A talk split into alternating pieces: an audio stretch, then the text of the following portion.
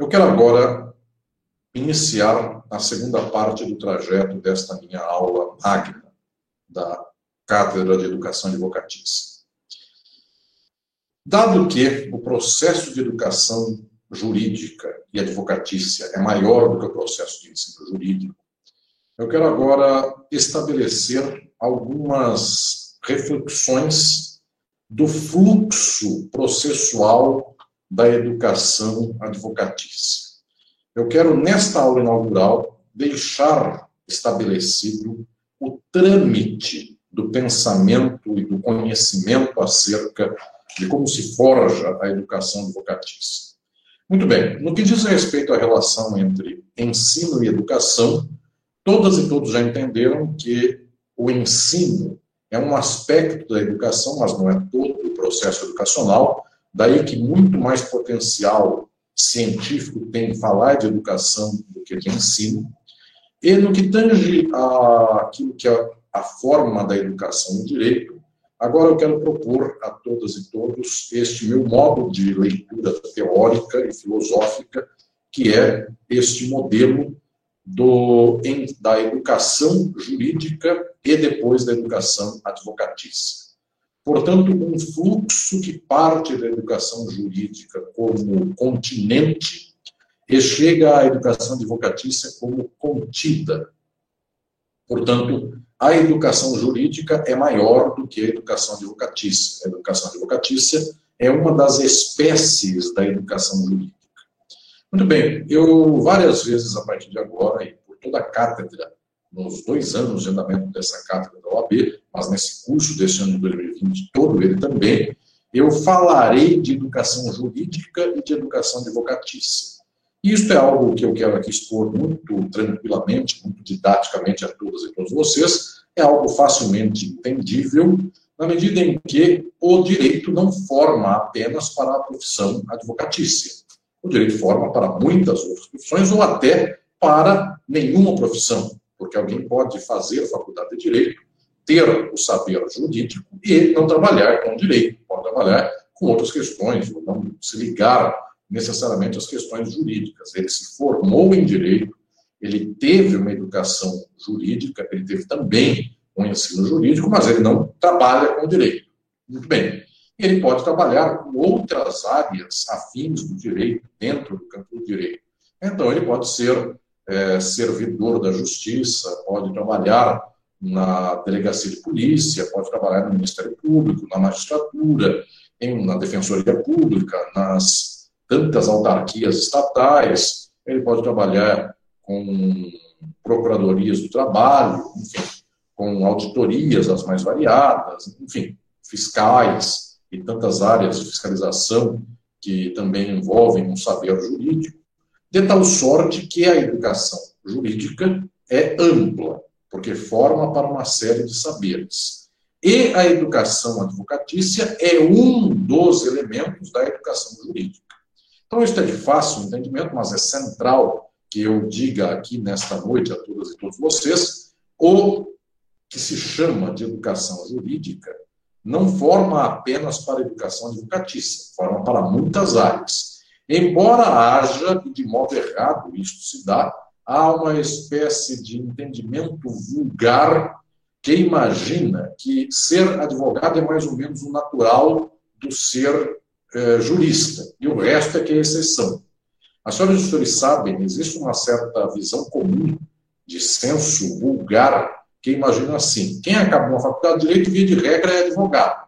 Só se ele quiser ser outra coisa, que será outra coisa. Então, a faculdade de direito, mais ou menos, ela deságua na advocacia e o resto é que é caminho alternativo.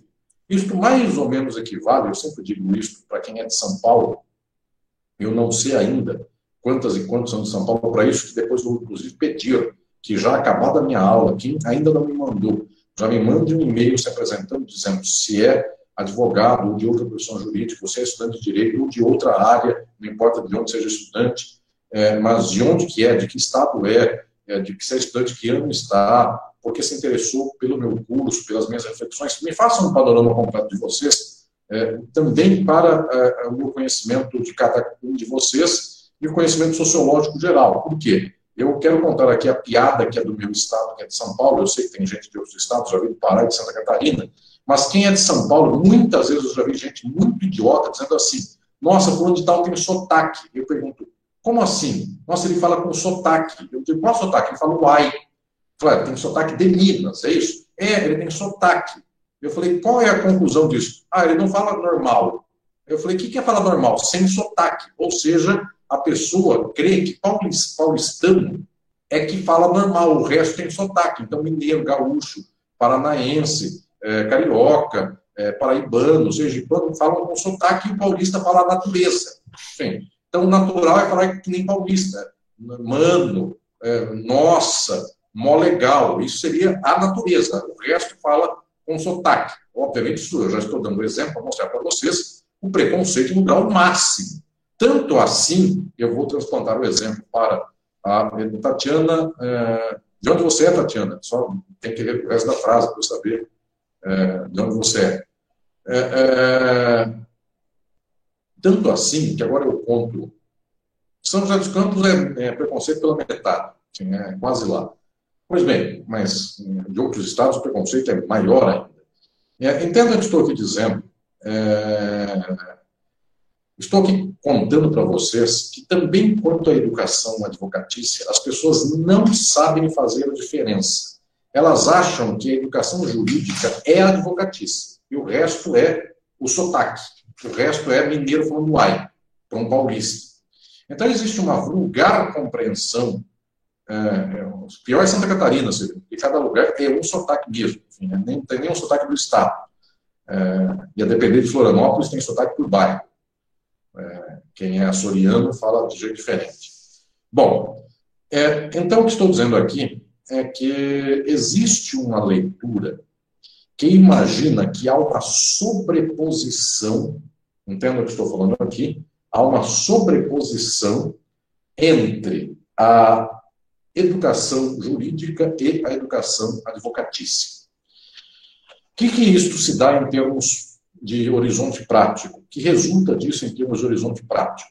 Em primeiro lugar, eu estou construindo esta cátedra, além de ser para formar vocês, é para formar talvez o arcabouço mais alto da própria OAB, da própria ESA, Escola Superior da Advocacia, no que tange ao autoconhecimento da advocacia enquanto profissão. Este curso, inclusive, provavelmente será referência para o aprendizado também de outras ESAs do Brasil. Sei que já tem gente, muitas ESAs acompanhando esta minha aula, esta minha cátedra. Estou dizendo para vocês que até agora, via de regra, há um problema quando se pensa em educação advocatícia. As pessoas pensam que é exatamente a educação advocatícia a educação jurídica de modo geral. Então, quando alguém pensa na faculdade de Direito, a faculdade de Direito forma para ser advogado. Portanto, pensar num advogado melhor ou numa advogada melhor, quando o problema está mal localizado, também a solução é errada. Se o problema, imagina, o advogado, o advogado é aquele para a qual a faculdade forma, para o qual a faculdade forma, então quem forma advogado é a faculdade. A contínuo, se eu leio que educação jurídica é igual à educação advocatícia, eu também resolvo mal o problema, porque então digo, ah, o problema do advogado é um problema de boa ou má formação da faculdade. Se eu melhorar a faculdade, eu, for, eu melhorei automaticamente a advocacia. E minha proposição muito aberta, muito clara na noite de hoje, para a minha aula magna da cátedra da OAB, é dizer não. Não é a mesma coisa este emparelhamento de educação jurídica e educação advocatícia. A advocacia tem algo de seu no seio da educação jurídica no geral como também o Ministério Público tem algo de seu, como também a magistratura, como também os serventuários da justiça, como também as profissões ligadas à polícia, todas têm algo de seu. Eu não posso imaginar que a advocacia seja a normal é, educação e o resto é que é exceção. O exemplo que eu dei da, do sotaque dos outros serem exceção e o meu ser regra é fundamental para problematizar criticamente a educação advocatícia. A educação advocatícia, advocatícia tem coisas só dela que não é a Faculdade de Direito que forma totalmente esta mesma educação. Há uma divergência. Tanto que não se diz assim da magistratura. ao magistrado como ele foi mal formado na faculdade. Da magistratura, as pessoas imaginam que tem algo ali no seio do tribunal que faz o tribunal selecionar errado. Quando os senhores encontram, de vez em quando, magistrados que são preconceituosos, que não querem pôr máscara na praia, são exemplos que os senhores e senhoras conhecem abundantemente. Magistrado que resolve ter rei na barriga, ou coisas mais. As pessoas dizem, nossa, como o tribunal escolhe mal. Percebam, a educação do magistrado está na conta do tribunal. A educação do advogado está na conta da faculdade.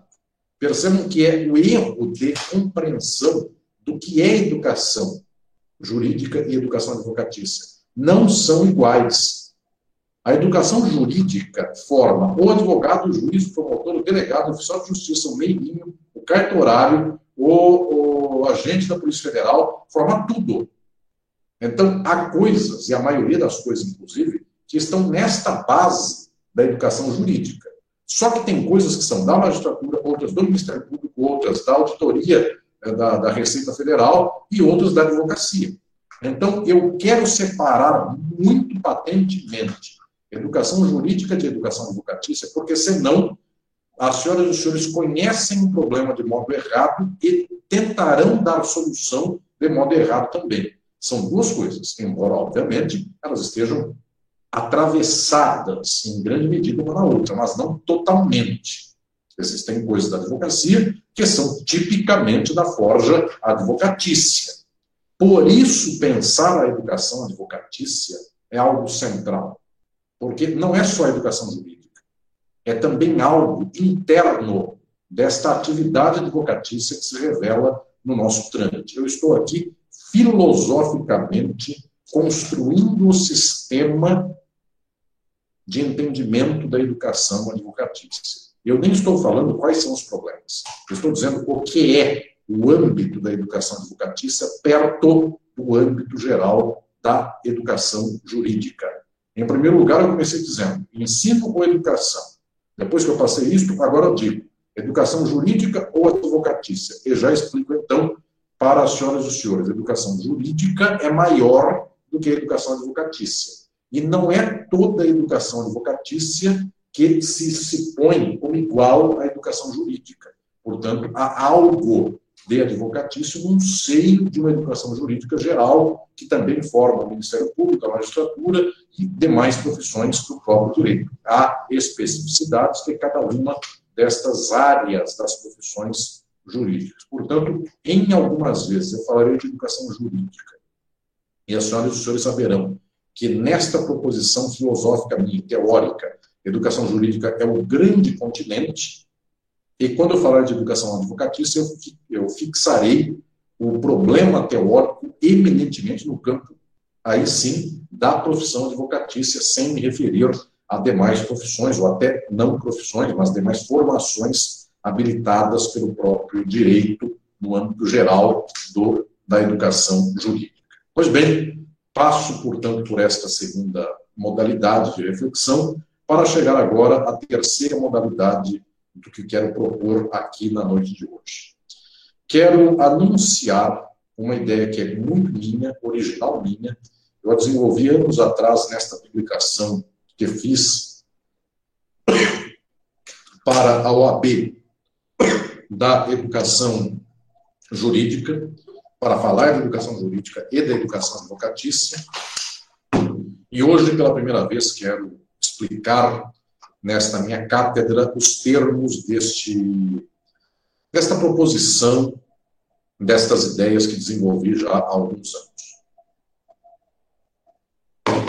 Eu propus, e agora pela primeira vez eu vou explicar a todas as senhoras e aos senhores neste curso da cadeira desta da cátedra de educação advocatícia, eu quero explicar a todas e todos a minha diferença que eu proponho entre, e gostaria até de que se anotam minha aula, os eventuais que anotam, por gentileza anotem esta questão central, que será o eixo da cátedra por dois anos, nas suas atividades, nas minhas aulas e reflexões.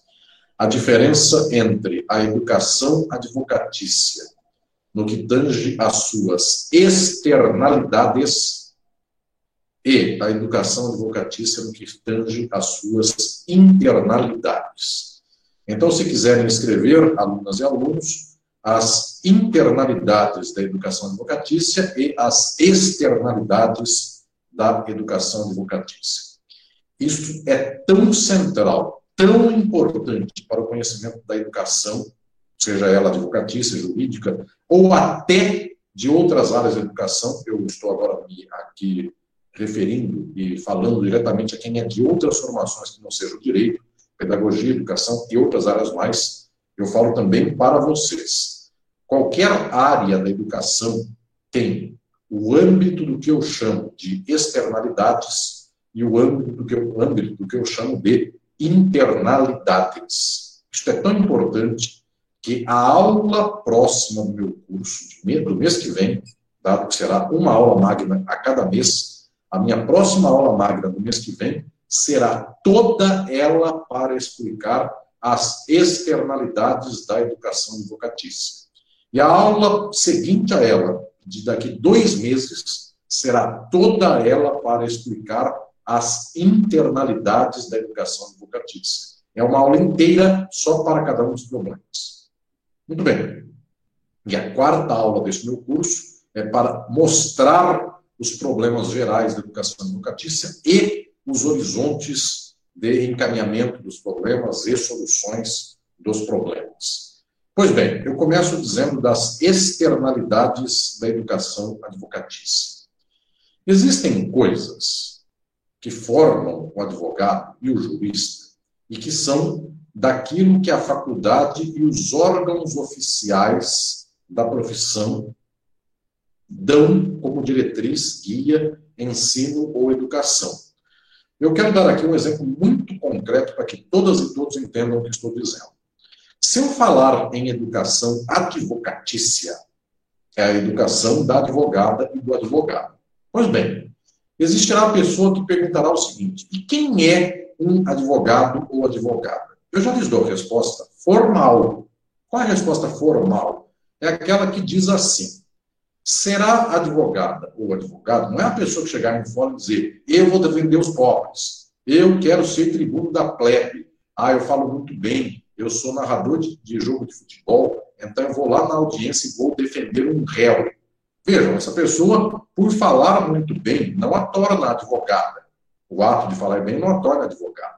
Portanto, ser advogado não é sinônimo de falar bem, não é sinônimo de ser sagaz, nem tampouco de ser ladrão. Eu estou aqui fazendo uma piada, porque a pessoa imagina que advogado é a pessoa que vai roubar os outros. Então, quanto mais bandida ela for, melhor advogada ela é. Eu não aceito isso, sou eu advogado e estou dando aula na ESA, na OAB, e para mim essa piada é inadmissível, equivale a esse preconceito vulgar que tem por aí.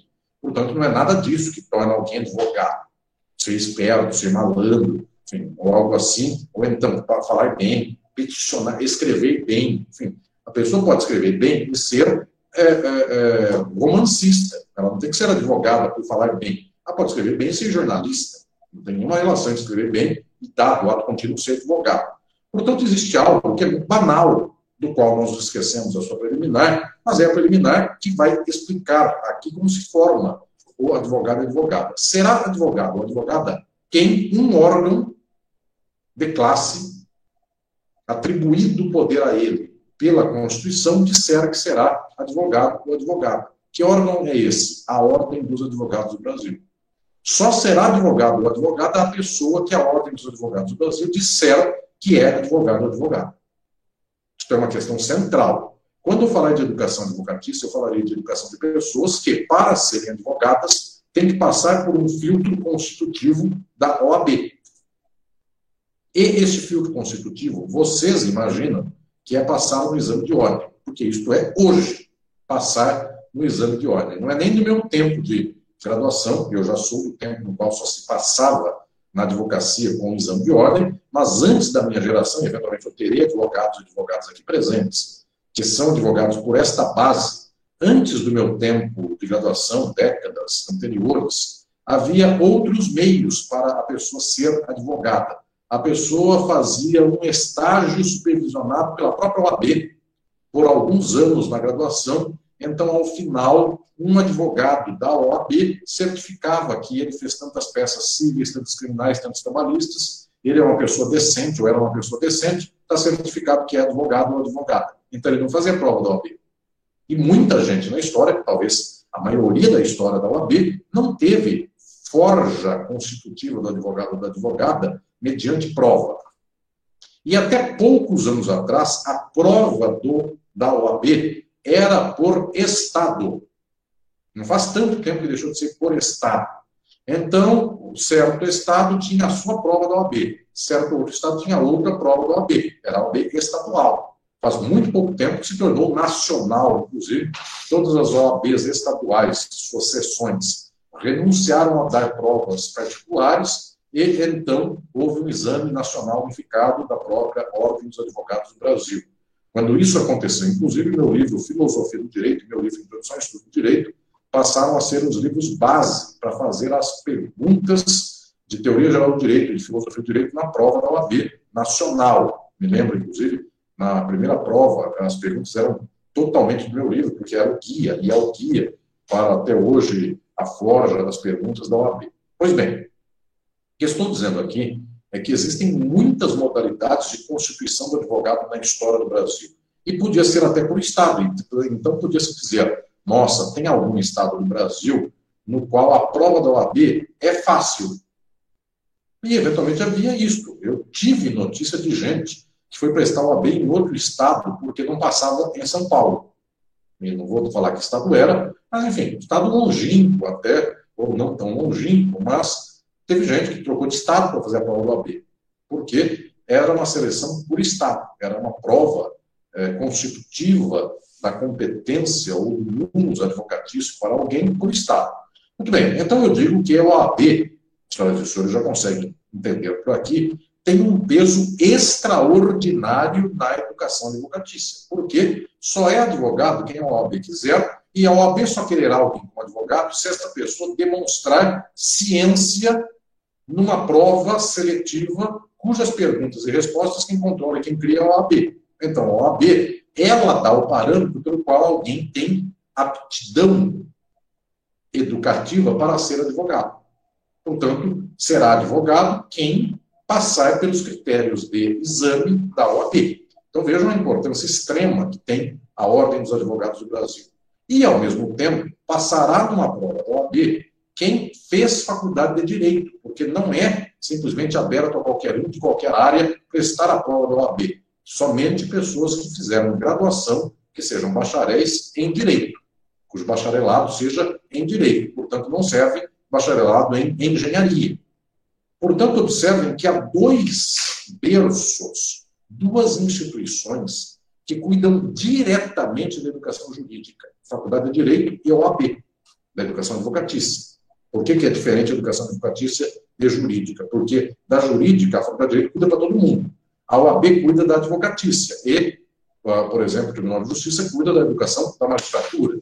Pois bem, então o que estou dizendo aqui às senhoras e aos senhores é que, quando eu tratar destas entidades canônicas, eu vou usar esse termo canônico aqui, as entidades cuja competência está lavrada normativamente no ordenamento jurídico brasileiro, para tratar do advogado, eu estarei falando de advocacia, eu estarei falando de faculdade de direito e de OAB, elas tratam canonicamente da educação advocatícia. Então, eu chamarei a advocacia e a OAB de internalidades da educação advocatícia.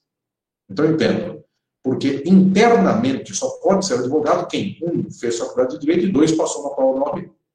Portanto, internamente o problema da advocacia, é um problema de quem fez faculdade de Direito fez OAB. Por isso que a pessoa diz assim, ah, será que ele aprende, será que as faculdades estão ensinando bem a pessoa? Será que a faculdade está ensinando a pessoa é, vários ramos novos do direito? Será que a OAB está cobrando novos ramos do direito ou são os velhos? Essas preocupações da educação advocatícia são preocupações dos órgãos, um de classe e outro da educação superior formal, do MEC, inclusive, do Ministério da Educação, são entidades localizáveis normativamente no quadro das instituições. Portanto, é um saber institucional, é uma educação institucional esta da Faculdade de Direito e da UAB. Eu chamaria isso de internalidade da educação advocatícia. O que eu chamo de externalidade da educação advocatícia? Todo o resto das coisas. Portanto, senhoras e senhores, imaginem que um advogado passa na OAB, formado em direito, obviamente, e vai ao escritório de advocacia trabalhar. Muito bem.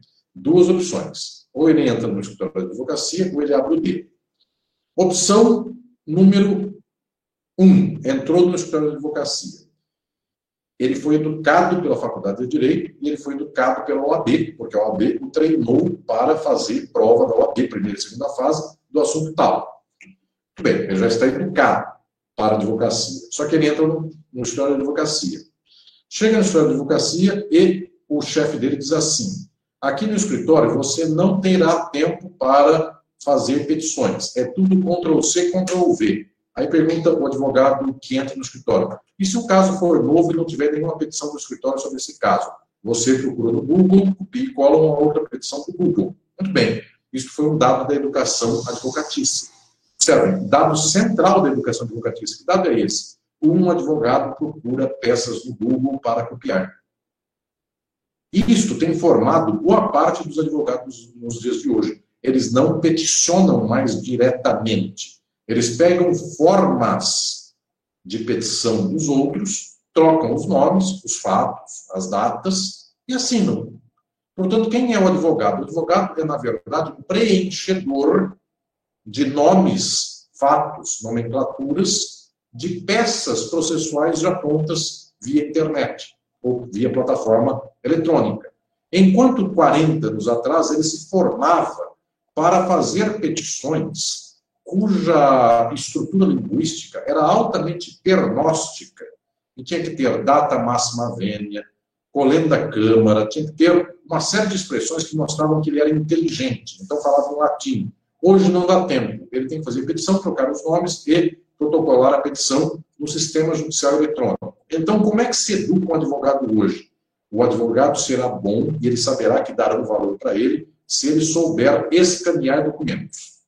Coisa que um advogado de 30 anos atrás não fazia sentido algo como tal. O advogado bom era que sabia peticionar, pegava uma, uma folha, botava na máquina de datilografar e saía datilografando. Ah, datilografava tudo errado. Para isso ele tinha uma secretária que então pegava a folha mal, mal datilografada e passava limpo. Para isso, há uma educação advocatícia que ensina o seguinte nos dias de hoje. Quantas petições deve fazer o advogado? Na forma antiga, duas por dia, no máximo. Ele tinha que ler, ele tinha que pesquisar, abrir o auto processual, etc. E tal. Quantas petições faz o advogado hoje? Ele entra no escritório, ele aprende com o colega da baia do lado que um advogado eficiente daquele escritório faz 17 peças por dia. Aí ele fica assustado dizendo, mas como é possível fazer 17 peças por dia? Bico, copia e cola, copia e cola, copia e cola, dá 17 peças por dia. Inclusive, eu falei 17 em homenagem aos que acham que é assim mesmo, chegou e arrebentou e ponto final. Pois bem, e quem não entendeu a piada, que bom que não entendeu. É, é, é, vejam lá, é, e para quem eventualmente não gostou, 18. Pronto. É, 13 peças por dia. Sobrou duas opções para vocês. Vocês têm que escolher se têm gostado de uma das duas, ou 17 ou 13. Bem, fiquei com 17, que está para gosto reacionário, está bom. Então, veja o que estou dizendo. É, a pessoa aprende, ela se educa na prática advocatícia do seguinte modo: eu sou um bom advogado se eu faço um punhado de petição por dia. Isso é uma educação do advogado. Só que essa educação não está na OAB nem na faculdade. A faculdade não ensina quantas peças um bom advogado faz por dia. Isso jamais será ensinado. Só que o escritório ensina. O chefe ensina. E mais que isso, às vezes o chefe não ensina. Por quê? Porque isso é informação de secretária. A secretária, ao cabo de um dia, pergunta assim para o advogado, no primeiro dia de serviço do advogado: Quantas petições você fez hoje? O advogado falou: Eu fiz três, perfeitas. A secretária fala sim, sabendo que ela é olhos de ouvido do patrão, ela fala assim: Nesse ritmo você não vai longe aqui no escritório. Hein? Vejam, esta frase da secretária educou o advogado. Educou mesmo. O advogado aprendeu que ele tem que fazer 20 peças por dia. Com três ele não vai longe. Observem que a educação prática não está só na OAB e na Faculdade de Direito. Ela está no dia a dia do advogado, no escritório dele. Quando então ele aprende assim: nossa, chegou uma pessoa aqui e me contou um caso do qual eu chorei, e eu não posso é, ignorar o fato que essa pessoa contou, a parte contrária. Eu tenho que fazer uma petição reconhecendo o direito dela. Aí diz o chefe: aqui nesse escritório, quem te paga é o autor, não é o réu. Então, ou quem te paga é o réu, não é o autor, tanto faz. Então, você tem que defender a pessoa, ainda que a pessoa esteja mentindo. Aqui no escritório é advocacia de parte. Nós não somos juízes. Quem é imparcial é juiz. Ha, ha, ha. Muito bem. Este cara aprendeu no primeiro dia do escritório de advocacia aquilo que educa o advogado. O advogado é educado para defender um lado. E ponto final. E se eu não quiser defender esse lado? Simples, eu te mando embora. Aí o advogado aprendeu mais uma coisa na educação. Ele tem que pagar as contas. E o jeito pelo qual ele paga as contas não é esta olímpica caminhada de dizer só defendo o que eu acredito. Ele vai, em algum momento, ter o exame de consciência de pensar: será que eu tenho que fazer também aquilo que eu não acredito, senão não sobrevivo? E comecem a perceber a educação advocatícia vai sendo cada vez mais decisiva nas externalidades do que nas internalidades. O que ele aprendeu na faculdade vai ficando na memória. E o que ele vai aprendendo na vida é a forja da sua dignidade, ou, também dizendo, da sua indignidade. Quantos por cento de indignidade tem um bom advogado digno? Os senhores já riram aqui da minha piada, da minha frase. Um advogado bem digno comporta quantos por cento de indignidade? Porque defender quem não se acredita é o mínimo da profissão advocatícia e é uma indignidade, só que quantos por cento fazem um advogado digno de dignidade para sobreviver. E isso não é só da advocacia, isso é de qualquer coisa. Uma pessoa é porteira, porteiro de um edifício.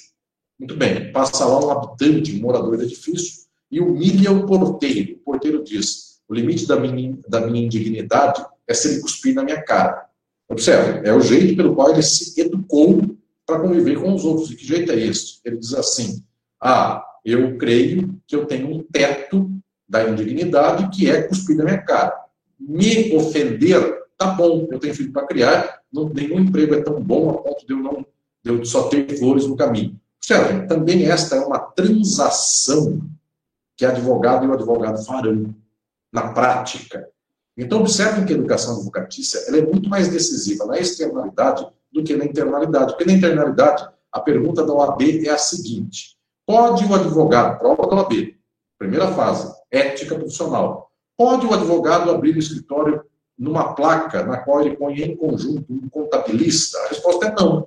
Não posso misturar minha função advocatícia com a função de contabilista. Vejam que esta pergunta da OAB da ética é tranquila para a gente, não dá tanto problema ético na nossa cabeça. Agora, na prática, é a seguinte: chegou o contador e falou assim para mim: oh, entra no meu esquema aqui de rachadinha com meu cliente, que eu te passo toda a clientela da, de contabilidade para você. Percebam, o problema ético começa a ser um problema prático, externo à forja da pergunta da OAB. E isso é muito mais decisivo do que o que a Faculdade de Direito ensinou na matéria de ética profissional na Faculdade de Direito.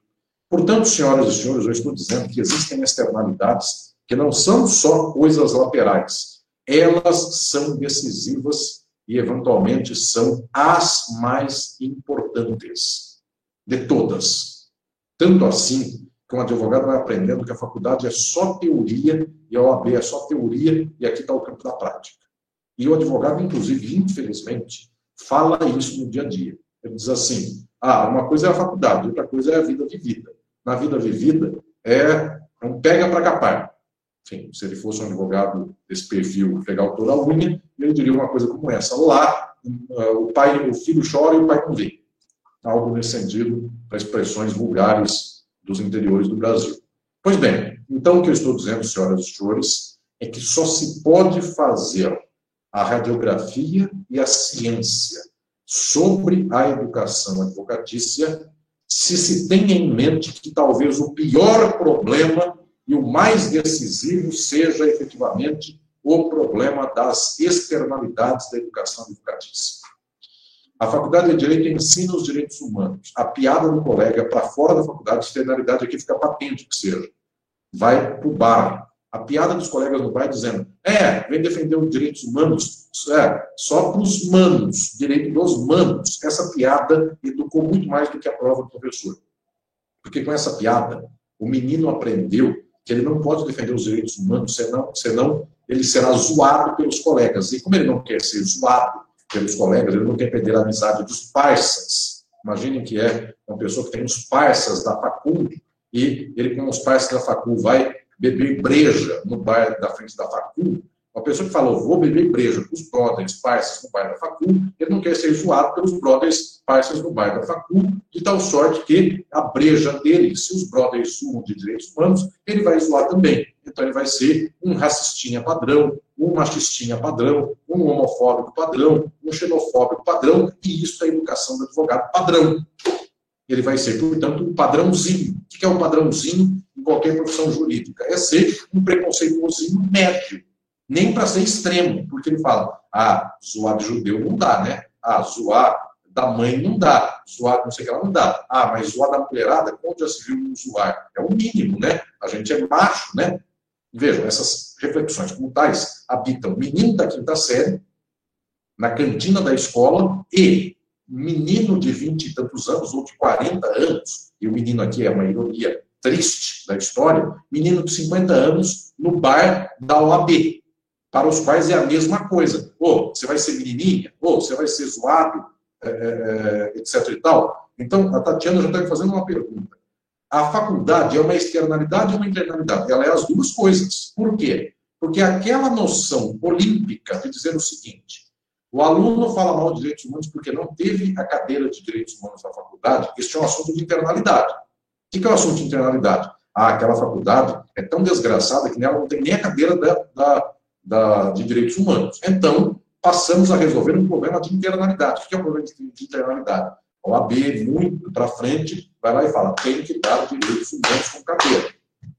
E isso está lá no, nas propostas de educação jurídica necessárias. Pois bem, é um problema da faculdade na internalidade. Ela ensina ou não direitos humanos.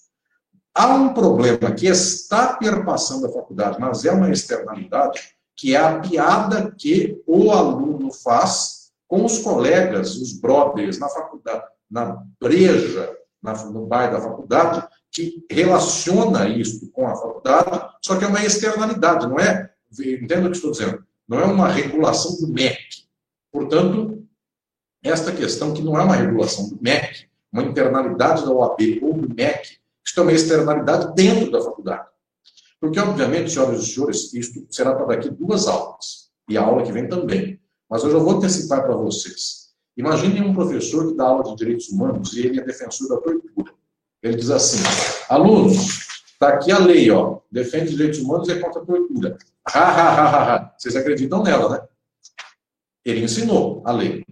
Só que a piadinha que ele fez no final e a perguntinha que ele fez no final, ele educou para o exato oposto daquilo que a internalidade formal o obrigou a ensinar. Entenda o que estou dizendo aqui? Perpassa a educação advocatícia, o interno e o externo ao mesmo tempo. Isso é perpassado, é atravessado de uma vez só. Eu vi a pergunta do Silvino, isso é ideologia? Isso será objeto da minha aula que vem, da outra e da outra. As três aulas eu vou refletir sobre o que é ideologia. Vou explicar para vocês o que é ideologia nesse campo.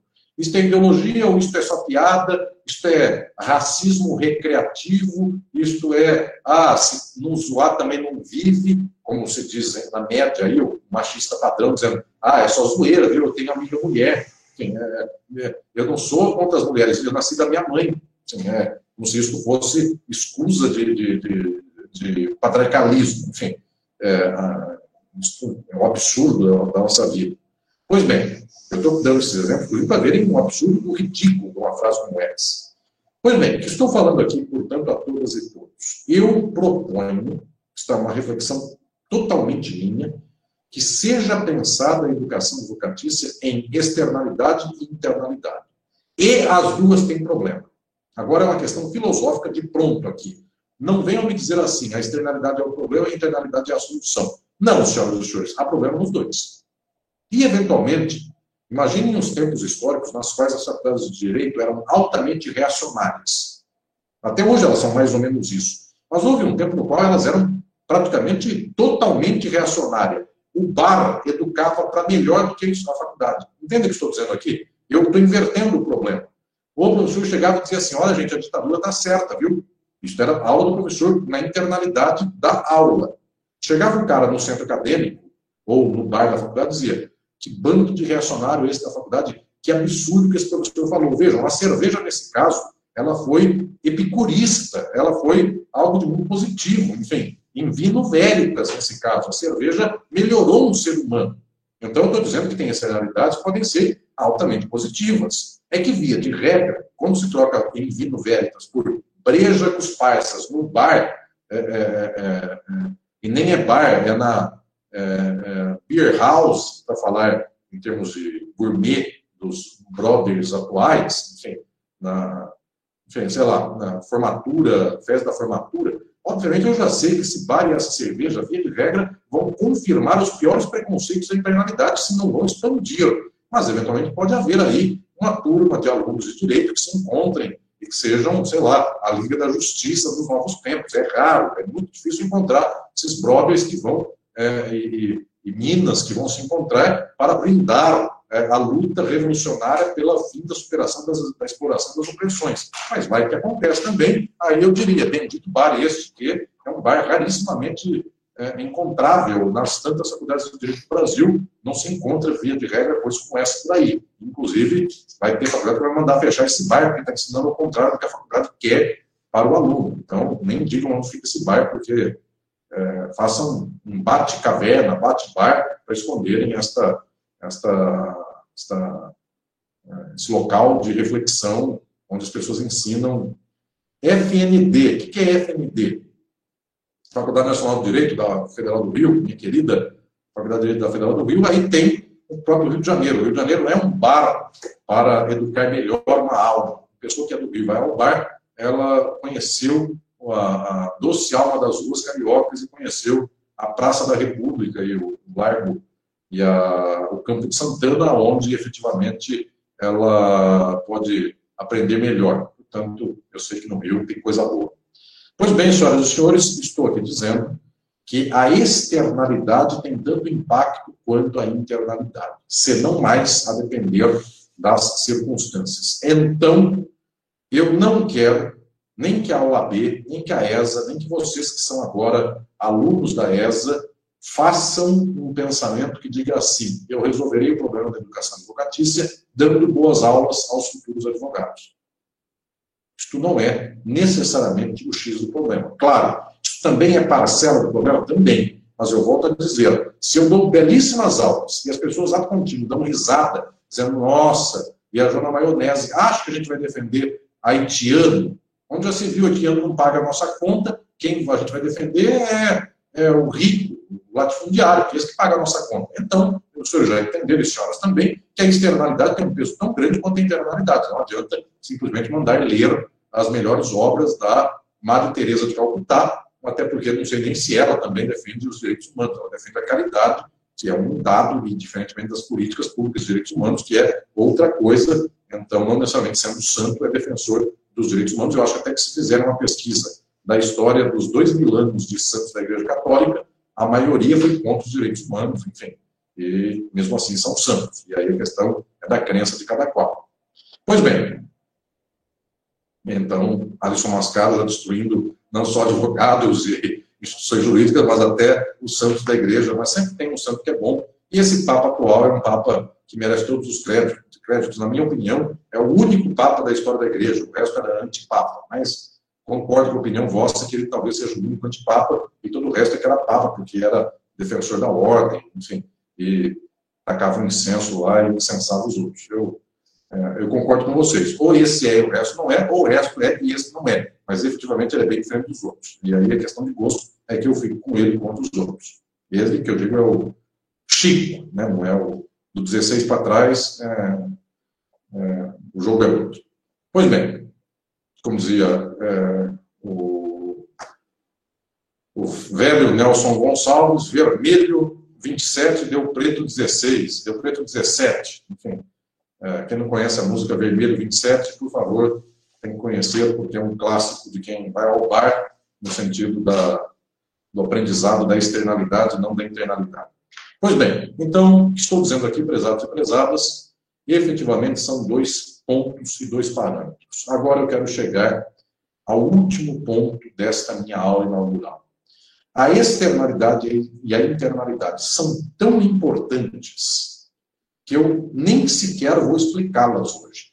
Eu só estou anunciando que há externalidades e internalidades. Eu vou explicar minuciosamente como se dá a educação pela externalidade do advogado e da advogada, e como se dá a sua educação pela internalidade em uma aula para cada uma.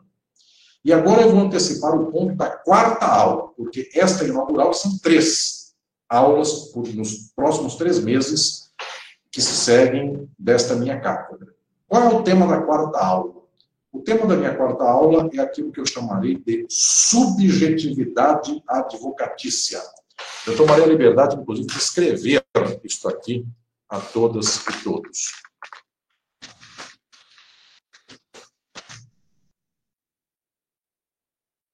Existe aquilo que se chama de subjetividade advocatícia, que se forja pela internalidade e pela externalidade. O que é internalidade da subjetividade advocatícia? Alguém será um sujeito chamado advogado, passando na OAB. E para passar na OAB, fez uma faculdade de Direito. Portanto, Alguém terá nome, registro oficial do nome, quando o pai ou a mãe ou o responsável vão ao cartório de registro das pessoas físicas e naturais, senhoras e senhores advogados, sabem que o Código Civil brasileiro, da parte geral, logo no começo da parte geral, primeiro semestre da Faculdade de Direito, para Direito Civil 1, vai dizer por lá dos bens e das, e das pessoas. Bem, das coisas e das pessoas. Da parte dos bens é uma coisa, e da parte das pessoas, onde se registra uma pessoa natural, no cartório do registro das pessoas naturais. Pois bem, chega o pai, a mãe ou o responsável ao cartório de registro das pessoas eh, físicas e naturais e diz assim: nasceu meu filho no hospital tal, ele vai se chamar José. Bem, o cartorário registra como José. Chega o cara no, fórum, no cartório e diz assim: meu filho vai se chamar é, Neymar. Eu diz, ah, mas será que compensa chamar um filho de Neymar só porque está na moda? É o que eu quero. Chega o pai no fórum, no cartório, a mãe no cartório, o responsável, e dizem, meu filho vai chamar Abacuque. Ah, mas Abacuque é muito raro, é feio. Eu quero. Então, meu nome é um filho. Tudo bem. O pai e a mãe formalmente constituem a subjetividade do filho e da filha no nome. Tanto é que a criança tem um dia de vida e já tem um nome para até viver 100 anos. E, eventualmente, o pai e a mãe desgraçam o, filho, o nome do filho, porque, eventualmente, vocês imaginem esses nomes que eh, levam ao escárnio, ao esdrúxo, enfim, a pessoa que chama Adolf Hitler da Silva, enfim, são coisas horríveis, coisas mortais. O pai fez questão de botar o nome do filho de Adolfo. Se fosse 1910, ele não era nazista, mas sendo ele de 1945 para frente, ele provavelmente é um nazista. Né? Dado que Adolfo está muito marcado com o figura do Hitler. Pois bem, então o que estou dizendo aqui, as senhoras e senhores, é que pai e mãe deram o nome do filho, nome pelo qual o filho carrega por da vida chamando os outros. Ou Adolfo, é, é, é, o Adolfinho, enfim, sei lá o quê, é, é, a Cremilda, inclusive, coitadinha, que era. Tem alguém de Sergipe aqui, meu aluno, se tivesse pronunciado, porque será gente que vai gostar da referência à cantora Cremilda, enfim. É, é, é, a Letícia, lembra da, da, da, sua maior cantora do estado, Letícia? É, perfeito. É, é, quem é da quem é do Sergipe gosta muito da, da Cremilda. A, a Cremilda fez uma música que foi a festa dada pelo Adolfo, só que ela não falava assim, né? Foi a festa que o Adolfo deu para os outros, mas ela cantava rápido, por isso ela era uma pessoa que só falava, falava palavrões e besteiras, enfim. Foi a festa que o Adolfo deu e, e etc e tal. Pois bem, mas isso serve para piada e para zoeira, mas não serve. A pessoa é zoada porque ele deu uma festa, etc e tal, é, e coisas assim. Observe, foi o nome dado pelo pai pela mãe. Quem é advogado para constituir a subjetividade do advogado? É quem a OAB falar que é advogado. Só. Então, a OAB concede para essa pessoa uma, uma certificação que o habilita a ser advogado. Para aquela outra, não. Nossa, mas aquela outra pessoa que não passa na prova do OAB é tão justa, mas tão justa, que se ela vê uma, uma, alguém matar uma formiga, ela soca o, o matador de formiga. Pois bem, a OAB não tem por critério justiça. A OAB tem por critério qual o prazo do agravo. É o critério da OAB. Tal qual o critério do pai foi chamar o filho de Adolfo. Ponto. Então, observe que a constituição da subjetividade advocatícia começa no arranque de alguém que passou numa faculdade de Direito, se formou e depois passou na OAB. Começa daí. Só que isso só começa a fazer a forja do advogado. Ele e ela também têm que se, também tem que se entender a partir do escopo econômico da sua subjetividade advocatícia. O que eu estou dizendo com isso? Tem gente que diz assim: eu nasci pobre, eu tenho que ser advogado para pagar as contas. Então, a minha subjetividade advocatícia é o quê? É aquela que tem que fechar X mil reais no final do mês, senão não vivo eu, meu pai, minha mãe, minha esposa ou meus filhos. Então, a pessoa se forja subjetivamente na advocacia porque é o ganha-pão dela, é a profissão. Entendam que será a minha quarta aula. A minha aula derradeira deste ano na cátedra será para pensar, inclusive, a total estruturação da advocacia enquanto profissão.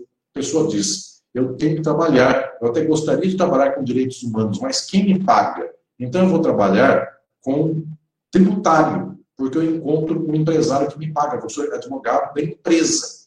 Então, observem, a subjetividade do advogado e da advogada tem total ligação com a conta que ele tem para pagar. E mais que isso, porque não é só conta, com todo o status que envolve a subjetividade dele.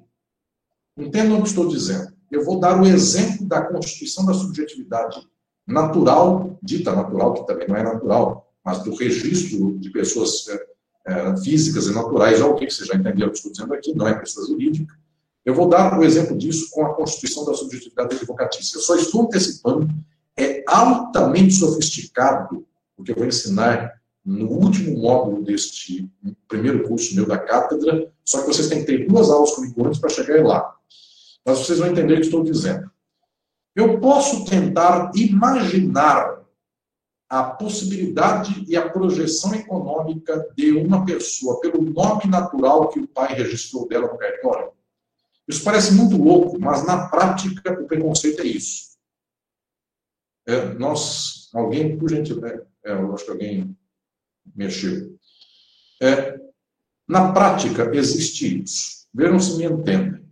A sociedade é estruturada em dísticos ideológicos do preconceito. E o que, que eu estou falando nesse sentido? Uma pessoa que tem um nome esdrúxulo, as pessoas têm a ideia de que o pai e a mãe desta pessoa que tem o um nome esdrúxulo eram pessoas desprovidas de cultura de tal modo que elas puseram no filho um nome do alcance cultural delas. Então, imaginem que uma pessoa tenha colocado o nome no filho de é, Cebolinha, porque ele gostava do Maurício Souza. Bem, os outros dirão assim: nossa, que pai esdrúxulo que deu o nome no filho de Cebolinha. Ou outra que teve o nome de é, Luiz Vaz Camões dos santos. Ele diz, nossa, esse pai era um pai muito erudito, porque pôs o nome no filho de Luiz Vaz Camões. Muito bem. Então, o que estou falando aqui é que o nome de alguém revela, inclusive, que os outros acham da sua projeção cultural e econômica na sociedade. Senhores, vejam que existem modas de nome de crianças, que são os nomes que passam por nomes da elite.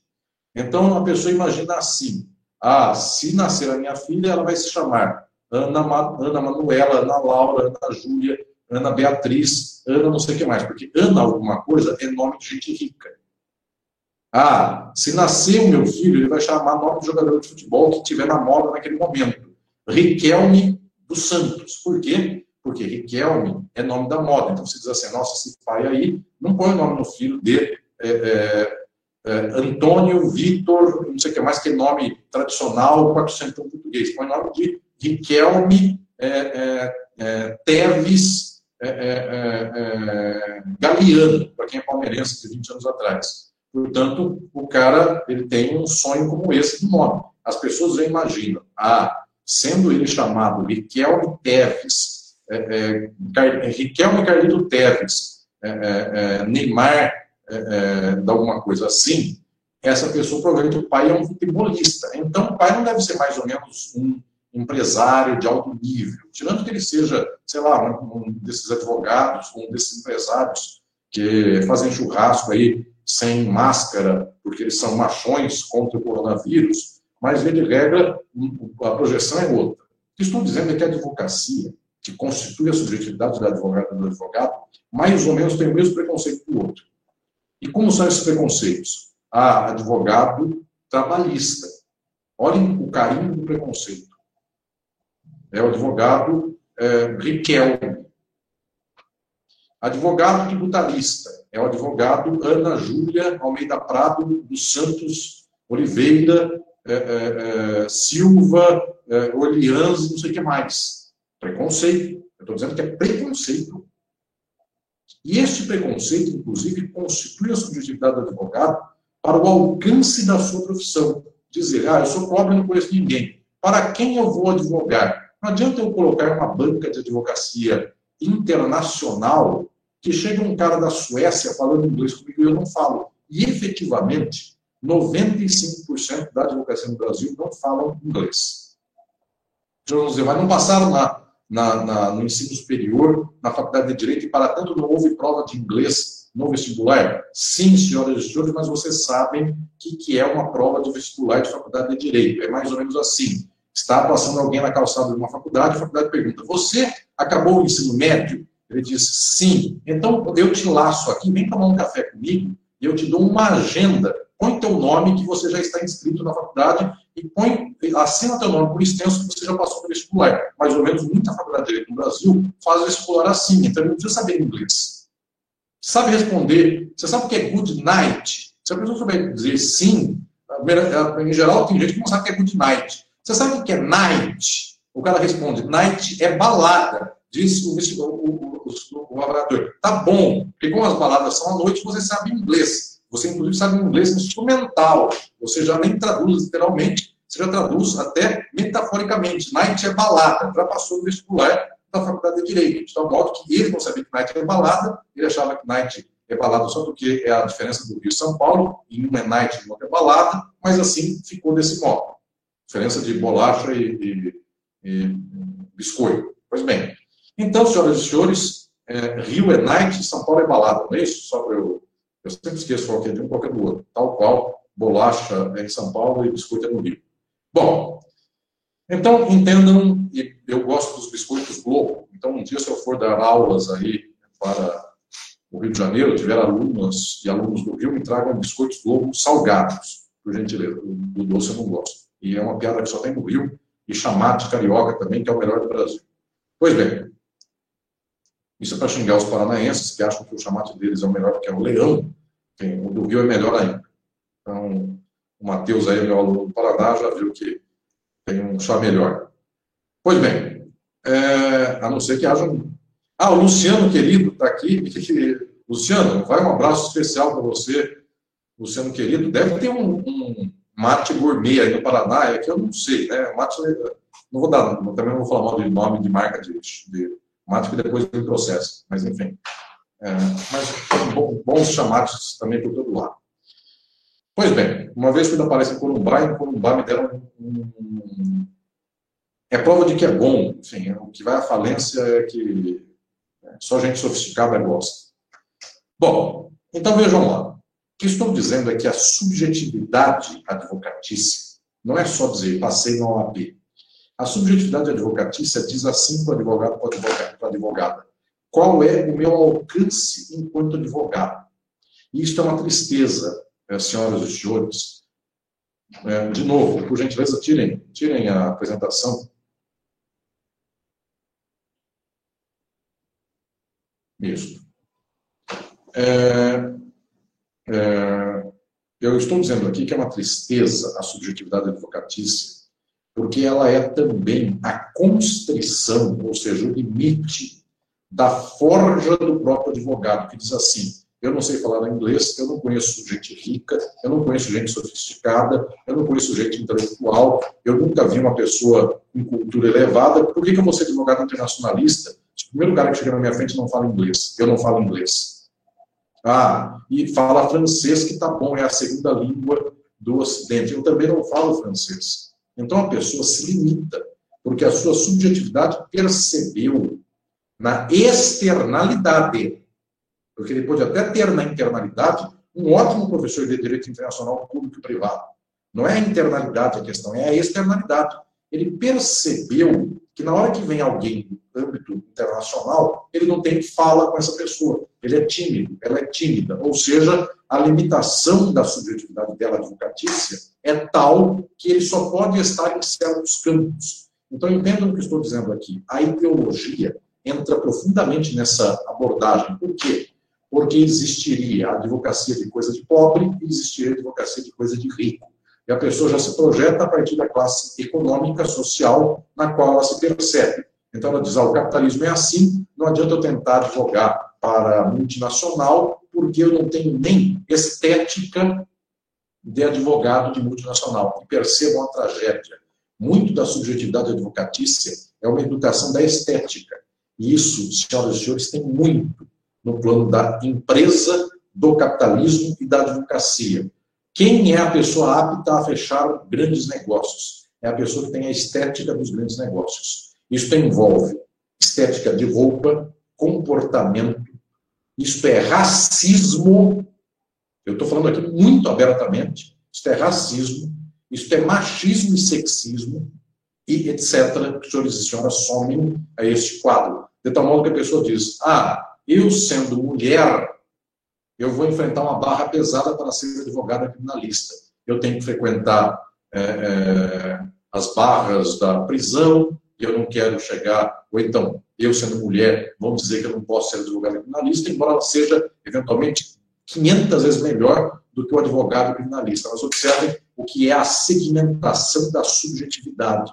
As pessoas já vão sendo empurradas contra a sua vontade para a gaveta na qual vão caber.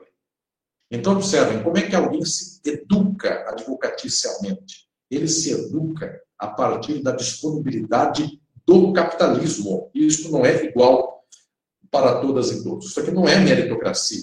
Isso aqui não é dizer, ah, todos têm oportunidade igual, então vencerá o melhor. Isto é preconceito. Isto é machismo. Isto é racismo. Isto é, inclusive, a concepção preconceituosa da estética de alguém, da fala de alguém, da oratória de alguém, daquilo que é a roupa de alguém. Então, senhoras e senhores, observem os dísticos que vão forjar a subjetividade da advocacia. Na hora em que eu ensinar para vocês tudo isso, vocês perceberão e aprenderão que a faculdade de direito e a OAB quase que são a menor parte da educação do advogado e de uma advogada. Vocês já estão começando a entender o que estou falando hoje. A parte de dizer assim, OAB, a Faculdade de Direito, vamos fazer uma pergunta na prova da OAB para a luta antirracista, para a luta antimachista. É muito fundamental e importante que essas perguntas existam. Então, vocês já começaram a perceber que numa sociedade que é exploratória, capitalista, com todas as opressões típicas do capitalismo, não é uma pergunta da OAB que vai resolver alguma coisa para alguém. A maioria do mundo jurídico é contra os direitos humanos, tristemente. E todo mundo passa na OAB tendo que responder a favor dos direitos humanos para depois ser contra na prática. Então, perguntas eventualmente libertárias são simplesmente uma prova dos nove de barreira para o cruzamento de uma pessoa preconceituosa de uma pessoa exploratória, ela sabe que ela tem que responder assim para logo em seguida continuar o preconceito. Não é difícil de alguém saber isso. Eu comecei a minha aula magna dizendo, uma criança de 7 anos, ela já se educou, ela já entendeu que ela responde na escola assim para a professora, a Terra é redonda, ela chega na família e fala assim, a Terra é plana. Se com 7 anos ela sabe isso, que dirá com 20 e tantos anos, daí para frente, quando ela é preconceituosa, e a OAB faz uma pergunta contra o preconceito, ela diz, para a OAB, eu respondo contra o preconceito. Eu dou uma risadinha interna e eu digo, Mal sabe a OAB que eu estou a enganando quando eu respondo assim, porque eu tenho ódio de tal grupo social é, para o qual, é, contra o qual ele devota o seu preconceito. Portanto, senhoras e senhores, é muito tranquilo que a pessoa responda em favor dos direitos humanos, sabendo ela declaradamente que ela odeia os direitos humanos. Então, não é possível fazer o que o pensamento sobre o ensino jurídico tem feito até os dias de hoje, que é talvez a questão mais cansada, fraca intelectualmente, frágil em termos de saber científico e hipócrita, que diz assim: se a educação jurídica tem problemas, vamos propor que as faculdades ensinem melhor. Senhoras e senhores, estas questões não envolvem só a faculdade. Também envolvem a faculdade, também envolvem a OAB, mas estão entrelaçadas na rede do tecido social. Ou nós agimos nesse tecido, ou nós não estamos mudando a sociedade. Não quero imaginar que será uma pergunta de prova que eu acabo com as contradições da sociedade. Eu preciso investir exatamente nessas contradições. Portanto, a minha cátedra começa com um pronunciamento muito explícito e muito patente e muito direto às senhoras e os senhores que a partir de hoje são oficialmente meus alunos da Escola Superior da Advocacia. Eu começo dizendo nesta cátedra que não é possível imaginar que a educação advocatícia se resolva apenas pelos dados internos da sua oficialidade. A educação advocatícia é contraditória, ela é bela e horrível ao mesmo tempo, e só se pode pensar a educação advocatícia por alto se se pensar criticamente todo este âmbito. Portanto, bem-vindos a uma cátedra que não só vai pensar aquilo que é a identificação da educação advocatícia, mais que tudo, vai pensar de modo crítico a própria educação advocatícia. Bem-vindas e bem-vindos a esta minha cátedra e a este meu